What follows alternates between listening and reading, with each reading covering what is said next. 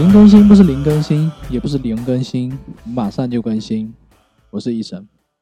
好，呃，这一期的零更新的话，我们请到了 Randall 同学来跟我们一起聊一下 DevOps。呃，Randall 同学，你要不要先介绍一下自己？呃，好，行。呃，大家好，我叫 Randall，然后现在是在林盛呃做一名普通的开发，对。然后之前对那个 DevOps 比较感兴趣，所以呃，可能甚至那个医生跟 Colin 就说，那要不做一期这种呃这种节目，大家一起聊个天。所以我觉得我也挺感兴趣的，所以就来参加了。啊，好的，Randall 同学非常谦虚哦，其实他是大神，他写代码都不需要用鼠标的。好，那我们呃 就跳过这一段了。那下面我们可能就切入主题吧。主要今天的话，主要聊一下 DevOps 啦。那第一个的话，可能我们就先聊一下什么是 DevOps。那 Randall 这边要不要先介绍一下？嗯，可以啊。就现在其实呃，整个国际包括国内对那个 DevOps 这一块的呃定义，其实还是相对比较模糊的，就没有一个很统一的标准。然后是在上次在一八年有中国有举行一个 DevOps 峰会，然后它里面呢其实是有提出一个现在国际上的呃对 DevOps 做的一个白皮书，在 DevOps 白皮书里对 DevOps 做的一些定义，那这里面呃就是包括。呃，他对 DevOps 的定义其实还是挺广的。就传统的 DevOps，大家可能觉得就是呃开发测试，然后到那个持续集成这一块就是 DevOps。但是在那个 DevOps 白皮书里，对 DevOps 的定义包括了从那个需求的提出，然后到讨论，最后到那个落实到开发测试，然后包括呃。持续集成、持续交付，然后持续部署，然后包括到最后的那个数据收集，还有持续运营这一块，其实都定义在 DevOps 里。所以，DevOps 其实比大家平时想的东西、想的范围要广一些。OK 啊，我觉得我是蛮认可这一个呃认知的吧，因为其实我以前参加的一些培训或者会议的话，一般就会有一个图嘛。然后那个图的左边可能画的就是 Dev，右边画的是 Ops。然后呢，就是 Dev 做完的东西就，然后中间可能有堵墙嘛，对吧？然后对吧？通过这堵墙直接抛给 Ops。这个可能是呃早早些年讲 DevOps 一个比较经典的一个讲解。然后呢，有这个图意思就是说 DevOps 是分开的两个东西，然后中间没有一个很好的交接，所以呢，DevOps 的理念就是说要把这两种角色给它整合在一起嘛。但我完全同意，就是说现在的话，应该就是说，DevOps 涵盖的范围会越来越大了。啊，就 Dev 的部分是，就可能就包括了产品需求的提出，然后需求的分析，一直到整个把需求开发、测试，呃，所有的这些部分都包含在 Dev 里面。那 Ops 这边的话，就是包括呃上线，然后线上的监控，以及线上监控产生的数据，或者是客户的投诉。如何把它转换成下一步产品的迭代的一个起点吧？我觉得都是包含在这里面的。对对对，现在呃比较通用的版本是大家都会觉得是这样的。其实我觉得刚开始应该就把 Dev 和 Ops 这两个概念包在一起。但是，哎，我们用手机播讲，靠谱。呃。谁谁都来断了，DevOps 定义是吧？这边在讲，其实很多听众可能对 DevOps 也不是特别深入。嗯，我觉得不然就从 Dev 加 Ops 这两块圈定的范围，嗯，开发周边的工作和嗯运维周周边工作，就是前期的产品工作和后期的一些流程就不不包含进来讨论了吧？要讨论啊，我很熟悉啊，为什么不讨论呢？柯林说：“从需求分析开始就是我的强项，对吧？可以一个人跑一条龙，对吧？从需求分析开始，一直跑到那个客户服务，OK 吧？那刚才有简单先呃聊了一下 DevOps 的一个定义和它可能包含的一个范畴嘛？那对呃，要不我们就我想说，要不就是呃说一下这种新的 DevOps 的观念和传统的工作流程之间的区别是啊是什么？呃，就是现在新的那个 DevOps 这种做法吗？还是说，还是说是团队协作之间的？呃，就你刚才说的这一个 DevOps 的理念嘛，它其实包含产品开发的整个流程嘛。那它和传统的，比如说把产品开发的流程分成一个阶段一个阶段，这个之间的话会有呃会造成什么样的不同，或者说有没有呃可以做得更好的地方，或者有哪些地方其实并没有变得更好？呃，可以，就呃 DevOps 最初的提出呢是在呃敏捷社区里提出的这个概念。呃因为最初在呃传统的开发模式下，大家觉得在一个产品进行到某一个阶段的时候，可能会发现更新迭代，然后包括发布这个流程会变得非常复杂，所以在传统的那个开发方式上出现了敏捷开发这种模式。啊，现在其实国内的很多团队也在通过敏捷开发这种方式进行工作。那敏捷开发的呃。的工作模式很重要的一块就是说，要把需求分析、开发、测试，然后包括运维这一块都结合起来，然后这样子他们才能够实现高速的迭代。然后在这种模式下呢，就会发现传统的把开发、测试和运维分开的这种方式，会呃严重的阻碍到就高速迭代，因为在真正的这种做的啊，做敏捷或者说做那个 DevOps 做的很好的公司，是能够实现一天内发布几十个版本的。之前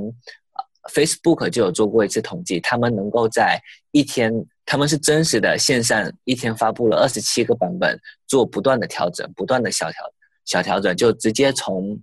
呃呃需求过来，然后或者说是 bug 过来，那开发直接呃。修修改完代码提交上去之后，一系列的流程直接走到发布，所以，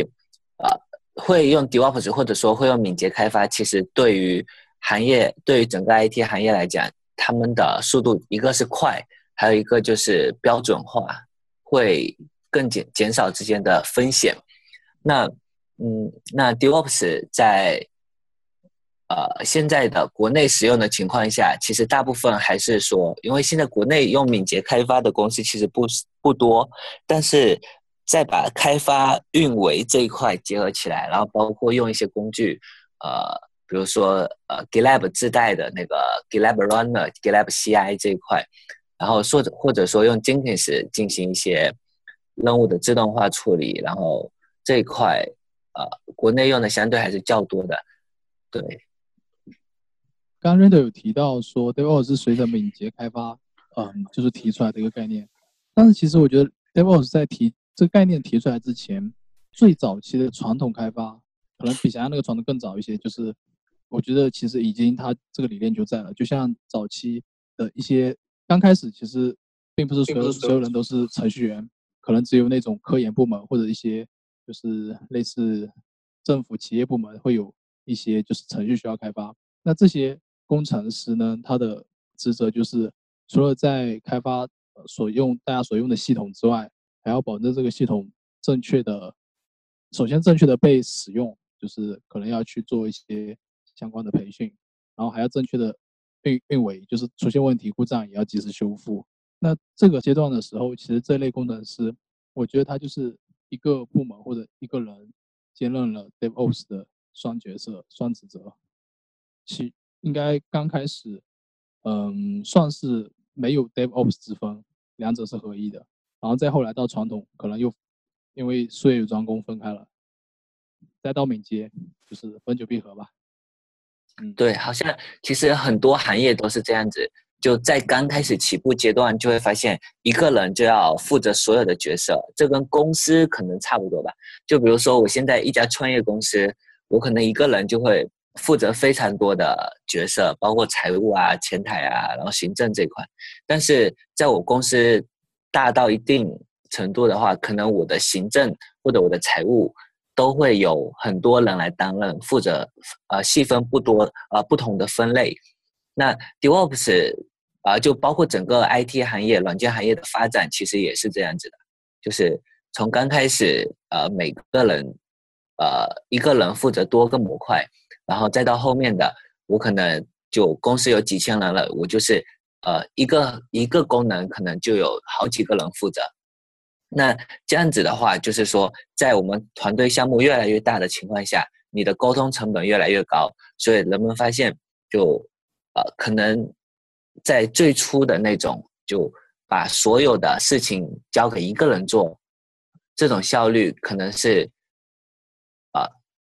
就是怎么说，就是传递之间的信息损耗是最小的，就是沟通的成本是最低的，然后所以呃，演化出了敏捷，变成。所有的事情一个小组来做，并没有分是呃某个人负责哪一块，开发也可以做运维和测试的工作。包括现在呃林盛内部的自动化测试这一块，其实有一部分就是开发在做。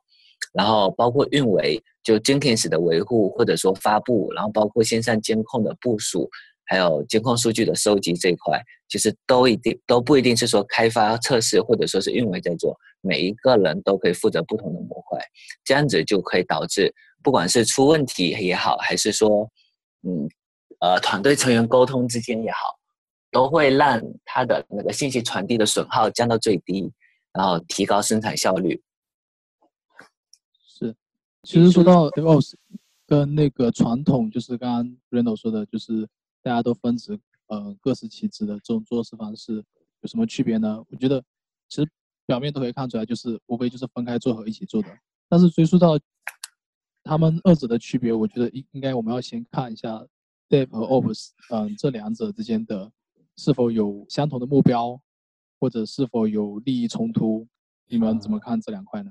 会不会觉得做事方式像都是不一样的？没有利益的冲突啊，我觉得应该利益是一致的。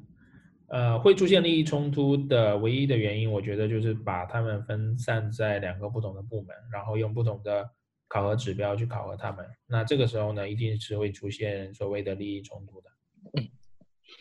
对，因为一般像传统公司内部会，就大家考核都是用 KPI，就是一个很经典的就是。到底一个 bug 是属于开发还是属于测试的？这这种时候才是会出现利益冲突。那呃，就比如说我现在 Q 很多公司的 QA 的那个 KPI 就是用线上 bug 出现的次数来进行衡量，那开发就是用那个在 QA 测试的过程中出现的 bug 进行衡量。那这一块其实会导致，呃，就把这些部门分开，其实会导致挺多问题的。其实我觉得，从最当然从最高层的目标来讲，大家都是为了同一个目标，做一个质量高、有稳定性的产品。但是如果说一旦把它分成两个部门的话，两个部门制定分别不同的 KPI，就会导致两者所确保的东西是不一样。比如说 Dave 的工作可能就是要需要有更多新的功能，增加新的功能。那么 Ops 的工作可能就是保证你这个功能上线之后站点是稳定的，有更高的 performance。那对，这样的话，然后还包括一些机器的那个状态的监控，对，可能有这样其实不是两者其实就有冲突啊。比如说，Ops 就希望你不要再加太多复杂功能，这样子这样子，我的服务器我的运作可能不能保证你的代码能在上面运作的完好，就会产生了一些隔阂吧。对，还会出现一些敏感信息啊之间的关系。就一般现在的现在。呃，公司内部敏感信息都是运维，就包括服务器密码或者 Redis 的密码，然后还有一些证书都是 Ops 来进行维护，然后开发是无法接触到这一块的。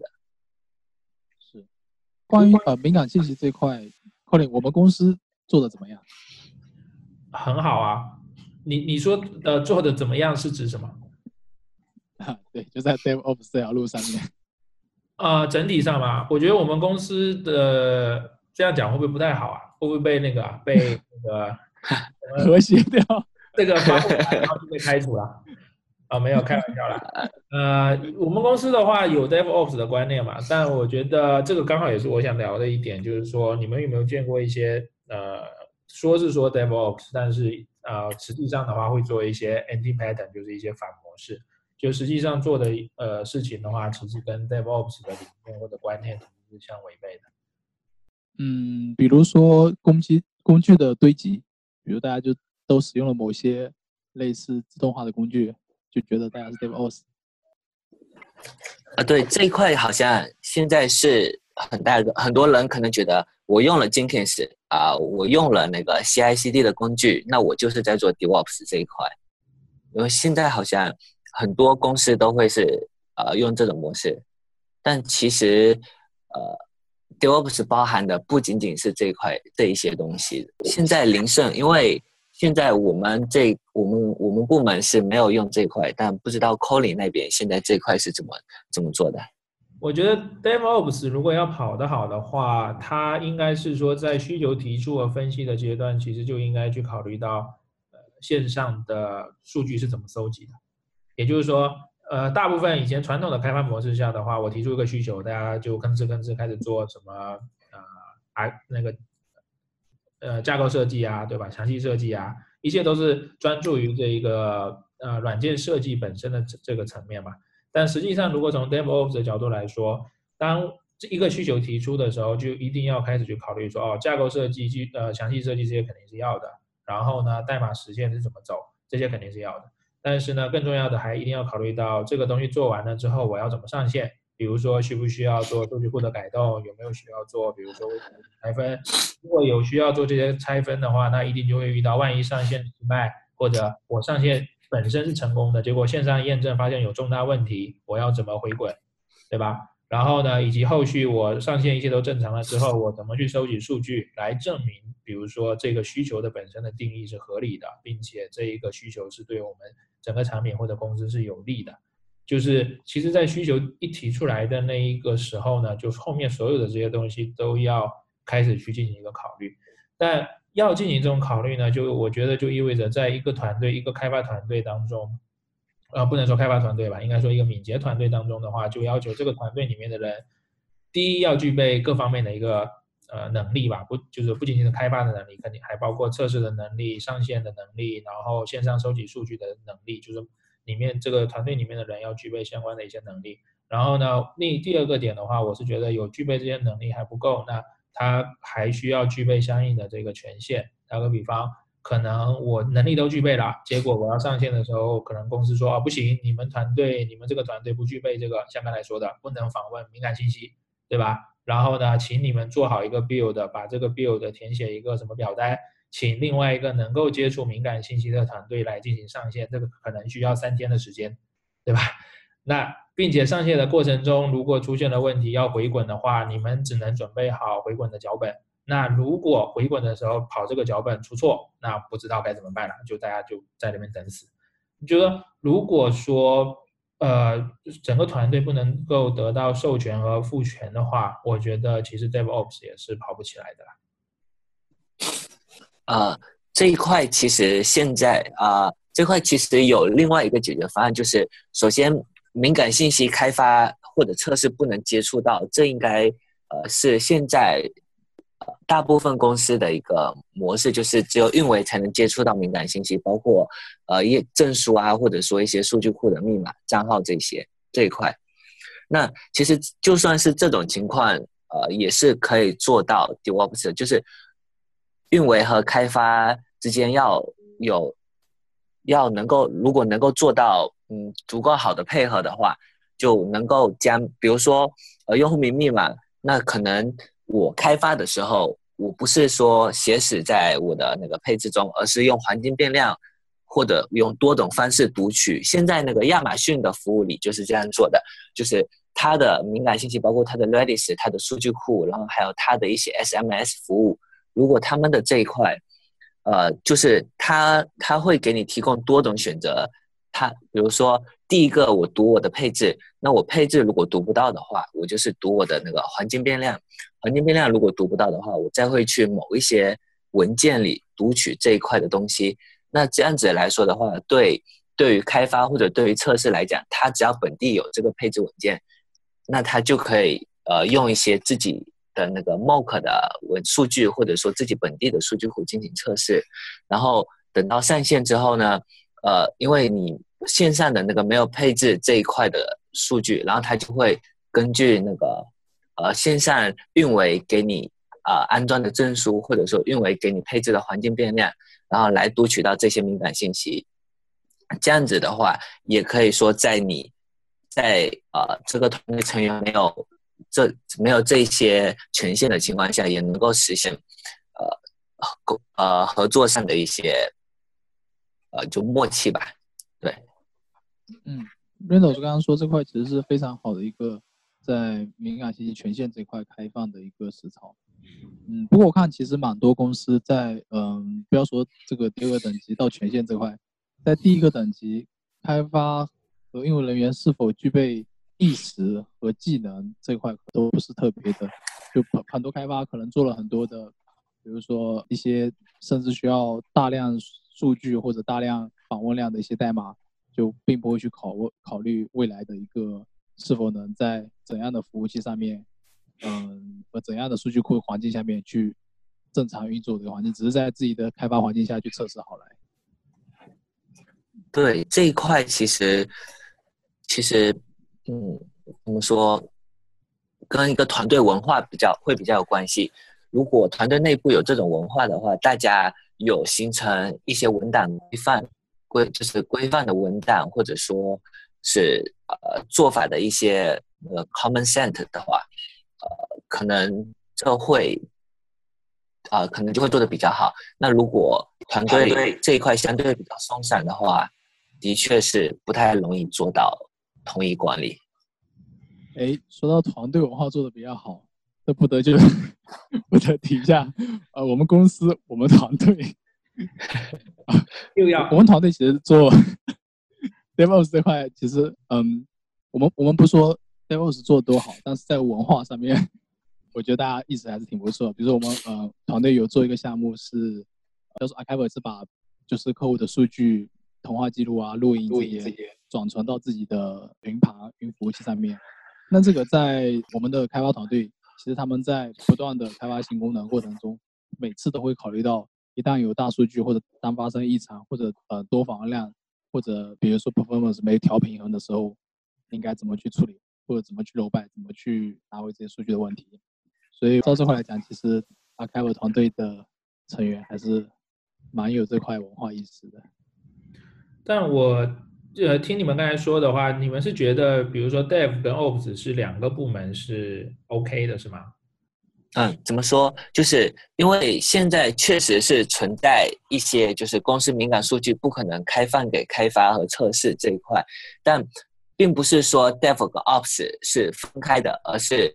Ops 的职责可能和大家觉得传统的 Ops 不一样。就传统的 Ops 可能大家觉得就是。呃，我提交一个呃工工单，然后呃你有我的代码权限，你就把我的代码拿去部署，然后包括配置数据库，做一些数据库的改变，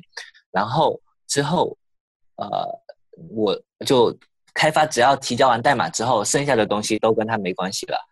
那现呃然后 Ops 就是在开发提交完代码之后做的所有事情都是用都是让他来做，这是传统的那个。呃，Dev 和 Ops 的区分，但现在其实不一样。现在的那个 Ops 可能更多做的是一些工具的开发，然后开而开发做的事情可能就是我产品上线、发布、部署这一块自动化这一块的自动化这一块可能是由开发啊运维来做，然后开发进行接入，然后但是到最终呈现的效果就是，呃，这整条流程。的关注人都是开发，呃，运维是可以从中抽身出来做一些系统级别的监控与修改的。公司文化建立跟组织架构很有关系，就即便 DevOps 一定是要两个部门，那么他们应该也是在汇报层级是同级的，同汇报的同个层级去做事情，要不然很难很难合在一起一起考虑什么东西。对，至少。至少利益上得是共的，对，至少利益上或者说目标是一致的，对。我知道这很难了，就是很多公司可能需要对组织架构进行改整。对，这其实其实就包括呃，包括 KPI 的设立，其实就很有问题，因为呃 Ops 跟开发的冲突可能还相对少一些。那包括那 QA 和开发，呃，Ops，然后 QA 和开发，然后呃，包括那个开发和 Ops 之间，其实很多时候会发现，在他们设立 KPI 的时候，他们的 KPI 是冲突的，那的就会出现呃有问题的时候，大家相互推脱。那其实你如果在设立 KPI，或者说，你干脆就是说，所有人的 KPI 都是一块，就是做好产品上线的话，其实会减少这种呃不同部门之间的冲突，或者说是协作问题吧。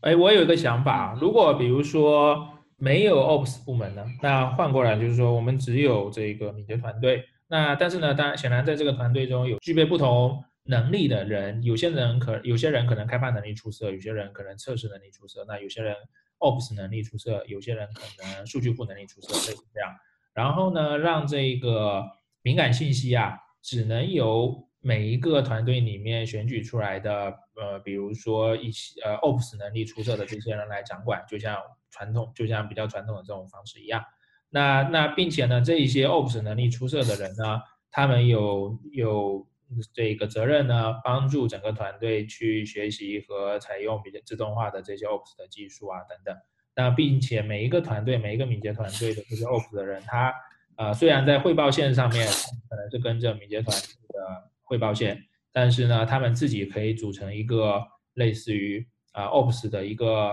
committee 啊，一个委员会啊或者什么之类的。然后呢，他们自己去管理这些敏感信息。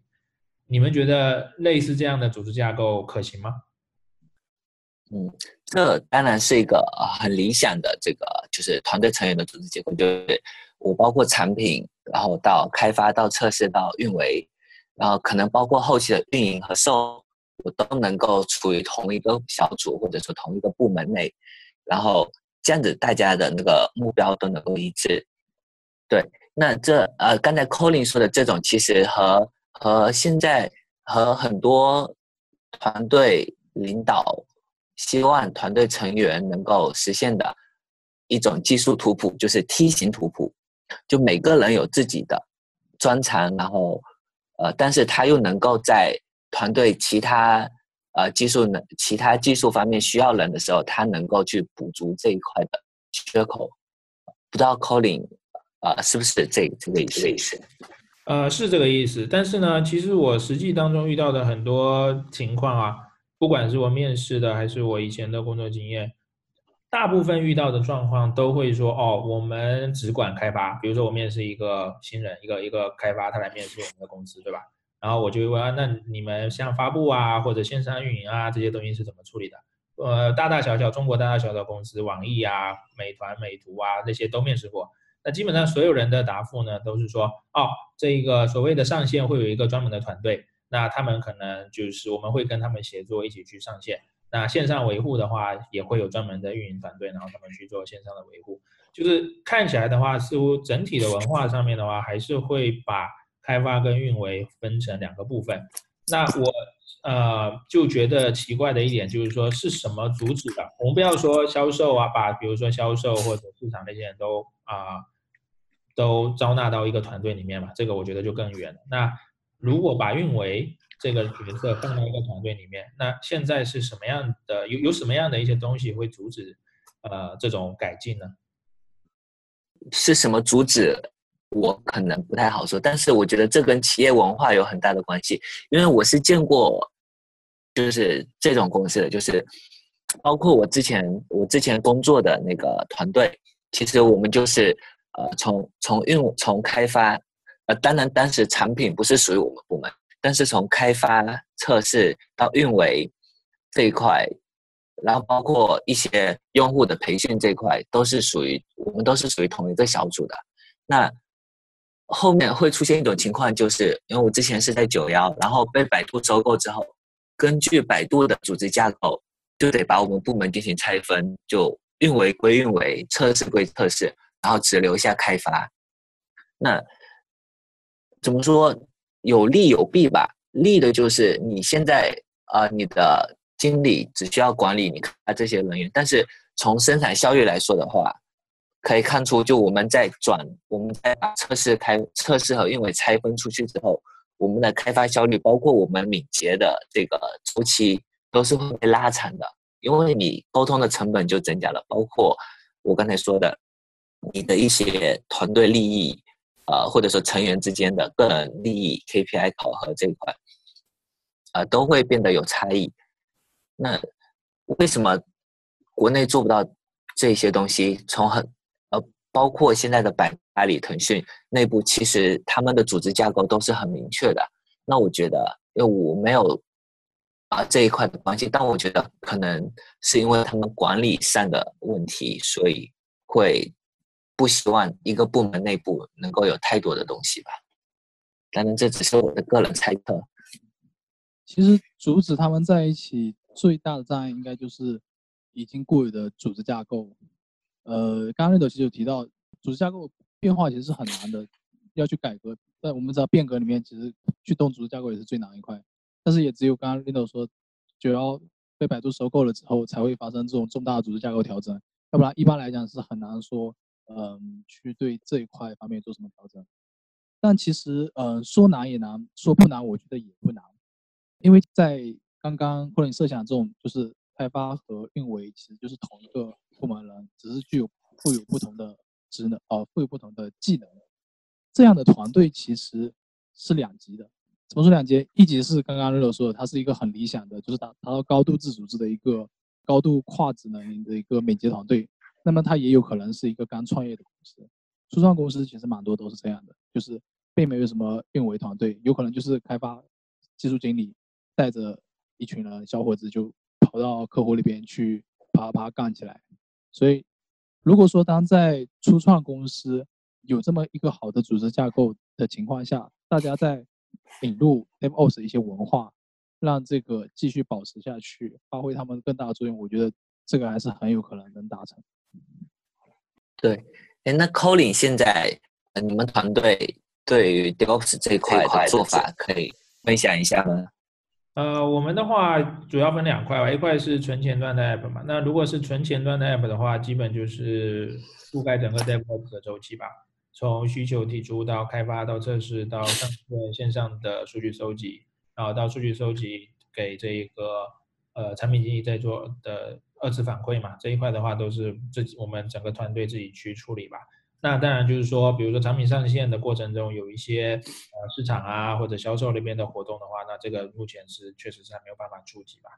那 server 端的 app 的话就比较复杂了。那就像刚才说的，有一些敏感信息嘛。那这些敏感信息呢，目前是在公司内部的话也是专门的团队去处理和控制嘛。所以这边就会出现我我刚才一开始说的，就是比如说呃我们要建一个呃工单对吧？然后呢交给他，那可能两三天之后呢他会。根据我们之前协议好的一些东西，那他就跟着那些协议、那些文档，然后去做一些相应的操作，最终把我们的 app 发布出去。那这个过程，我觉得其实本质上，我觉得也没有太大问题啦。但是其中，呃，我觉得可能不是那么敏捷或者高效的，就是这个过程中都是通过文档在互动，就是我我去提一个工单，然后把所有东西描述在那个呃文那个工单里面，然后他们就照着那个工单。去操作，然后呢，操作的过程中要是遇到问题呢，其实并没有太多的互动和解决的办法，所以我觉得这个部分是呃比较不那么敏捷，或者我觉得不是做的很好的部分吧。对，那其实你们团队现在这样做，其实呃已经已经对 DevOps 的大部分范围都已经覆盖到了。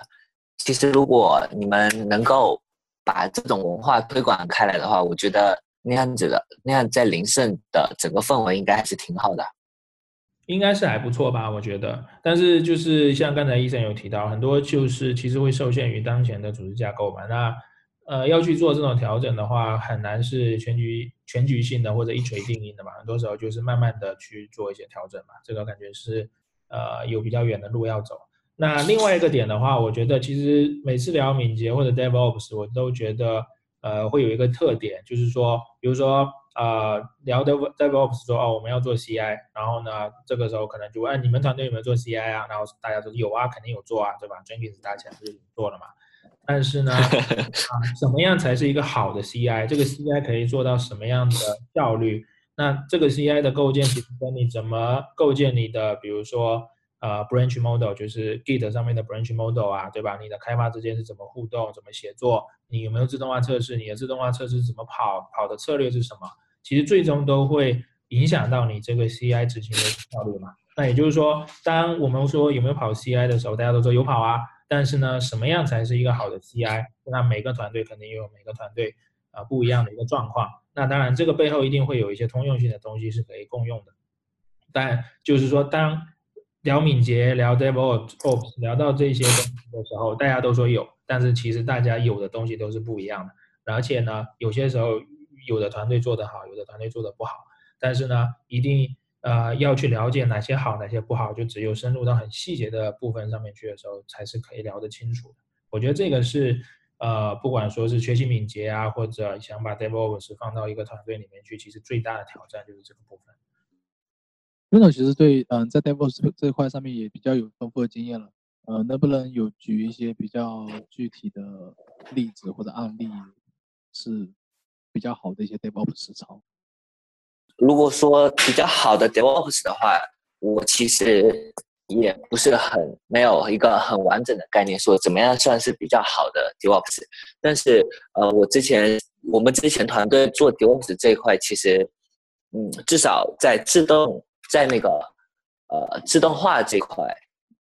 还是做的挺好。就因为我们之前首先走敏捷这一块。的话，在从需求提出到需求分析，然后。包括呃，做一些那个 user story 的划分，然后，然后估那个 point，然后到最后分配任务这一块，呃，如果大家有走敏捷的话，这块在那个应该做的都还 OK。那到开发这一块的话，我们之前是有用呃一些自研的工具，就它就能够做到，就比如说我。开发首先是，当然不是说某个人做某些功能，而是我们所有的人根据那个 user story 自己挑选这个呃这个当前那个 Spring 需要做的东西，然后在开发的时候和呃测试会给出一些就是它的那个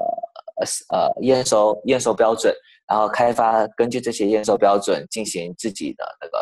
功能的验收之后，然后提交，然后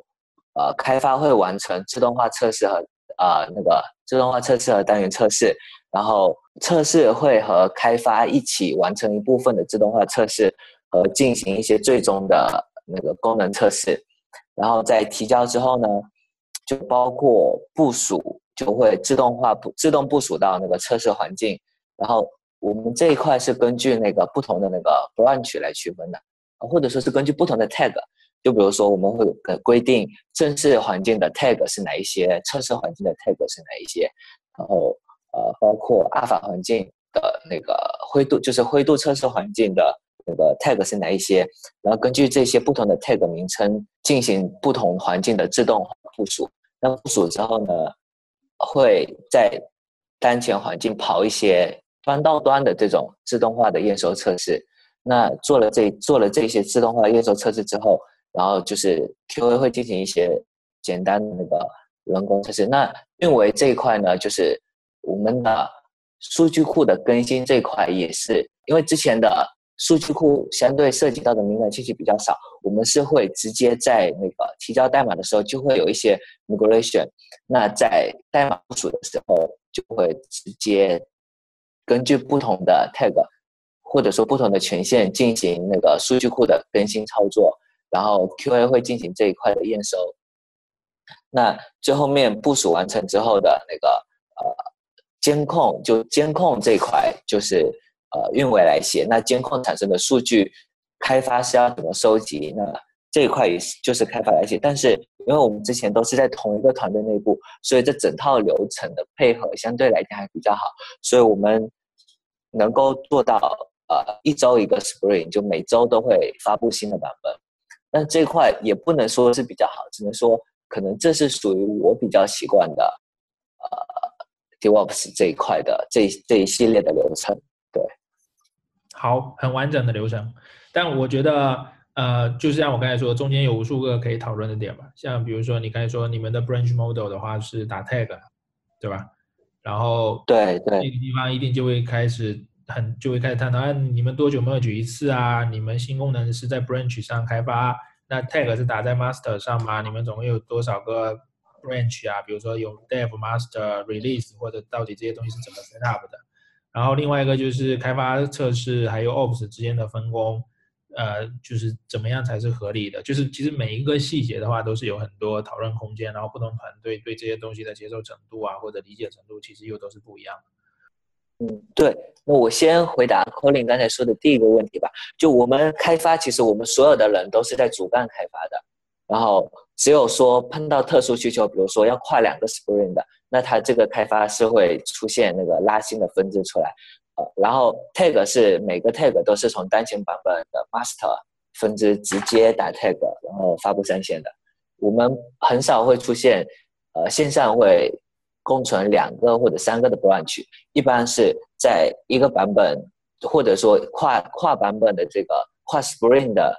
嗯，这个需求完成之后，立马合并，然后删除这个 branch。然后所有的版本都是存在 tag 中的，这我我个人觉得这是一个非常好的实操啊。其实，在呃我们团队的话，我一直想推这个东西，但其实很难推得动，因为大家老是会觉得啊，没办法，这个功能怎么可能开发一天就 merge 呢？或者开发两天 merge 的东西它不完整啊，等等之类的。对，那这其实呃就是跟你的团队文化有关系。我们是。啊，至少在我加入我们当时团队的时候，就啊主干开发就是硬性要求，因为我们的迭代速度太快了，我们每周一个版本发布。那如果每个人都用 branch 的话，到时候啊一人一个 branch，那到时候合并解决冲突都不知道要花多长时间。所以我们就是养成一个习惯，每次提交代码前啊拉代码，然后解决冲突，然后提到 master，这样子的话就能够在把风险提前。而不会说在出现呃我们要上线前合并的时候，呃出现一大堆的那个冲突，那这时候大家再来解决冲突的话，可能就会影响到自己的进度。那这种模式不能说是好的，但是呃只能说是属符合我们当时的团队文化的，所以说也不一定说哪种会更好。嗯，我倒不这么看，我觉得这个东西就是好。你刚才描述的这种模式就是好的。我觉得有些好的东西它是绝对的，呃，不存在就是说啊，在这个场景好，那个场景可能不好的状况。我我觉得这些像你刚才描述的这种，呃，如果用呃业界的话，应该就是 trunk based development 嘛。那这种模式的话，我是觉得是最好的一种实操了。所以我还是会希望说，如果有机会的话，继续推动这个部分嘛。那另外就是说，要推动这个东西，其实对比如需求的拆分的能力，对吧？和产品经理谈的能力，甚至说，呃，我比如说产品经理不愿意拆，那我如何帮助产品拆，拆到让他在一星期之内能够做出一个 MVP 的一个版本，并且这个 MVP 是真的有价值，能够被用可验收的，对对对，所有的这些对这个。对，因为这个其实对拆分需求还是要求，因为我们之前一周是五天，就是五天的那个一个版本，其实我们会花一天的时间在呃理清需呃需求分析和拆分上，因为首先你这块要拆分到足够细，你才有可能说我能够在一个版本内就进行发布。那我们之前就会出现，因为我现在看我们公司有的部门，它的一个一个那个 task，它的 user story 可能会有。四十个，或者说会有二十一个这种。那我们之前拆分到的就是一般的都是三到五个的那个 point，然后就稍微大一些的，可能最多就是到八个或者十三个。那十三个的一般还会进行二次拆分，就再把它拆成五或八，或者说拆成三五五这样子的需求，然后再让每个团队成成员来领，因为不可能说。就理论上来讲，不可能说一个需求是会没有办法拆分，应该是，就比如说，就最简单的说，举一个登录功能，那我的页面还有我的那个接口就是可以拆分的，并不一定说一定要一个人做。然后还有包括我的那个筛选存储啊、筛选共享这一块，然后包括 Redis 的呃这些部署这一块，其实也都不一定是同一个人做。这些都是可以拆出来的，这样就能够把需求做到足够细，然后才有可能就是让你的那个迭代越来越快。是这样的，所以这个的话，其实就是说要用某一种技能，像刚才说的 template development，其实是对整体技能的一个提升，包括需求拆解的能力，还有像你刚才提到自动化测试，没你没有自动化测试的话，你也是不可能这么开发的。对对对，因为因为每次如果没有自动化测试的话，那你们的 QA 只能说会比开发更累。如果是一周一个版本的话，它的回归每次都得。做到昏天黑地，是的，是这样的。所以就是说，其实要提升一个团队 DevOps 的能力的话，应该是相当于是整个呃开发链条上面的所有的能力都是要有相应的一个提升的。其实是蛮考验整个团队的能力的。对，那这就也会要求团队的成员会有一种呃怎么说，会敢于去尝试更新的开发方式，或者说。会不会，或者说不是只愿意开发，而不愿意去接触需求拆分或者需求分析，嗯，或者说是这类似呃，相对大家觉得会是 PM 要做的这些环节，这样子的话才有可能做到这一块。是的。哦，看起来 DevOps 链条上面每个节点都可以细细拓展出非常多的东西。我们不然在接下来的几期中就可以把里面的，比如说像需求拆分，呃，像 branch model，像整个模式每个点都可以来聊一期，怎么样？好，这期的零更新就到这里，我们下期再摘取两个题目，继续聊一聊跟 Ops 的一些细节。呃，那林更新出了公众号。大家可以在微信上搜索“林更新”公众号，呃，或者 “be updating” 来关注我们。好，感谢大家收听，谢谢大家。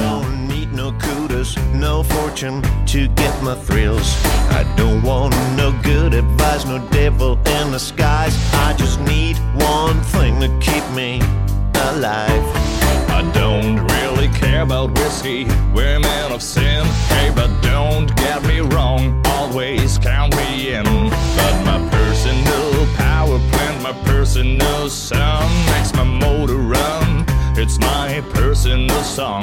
Goes like this. Goes like this. Goes like this.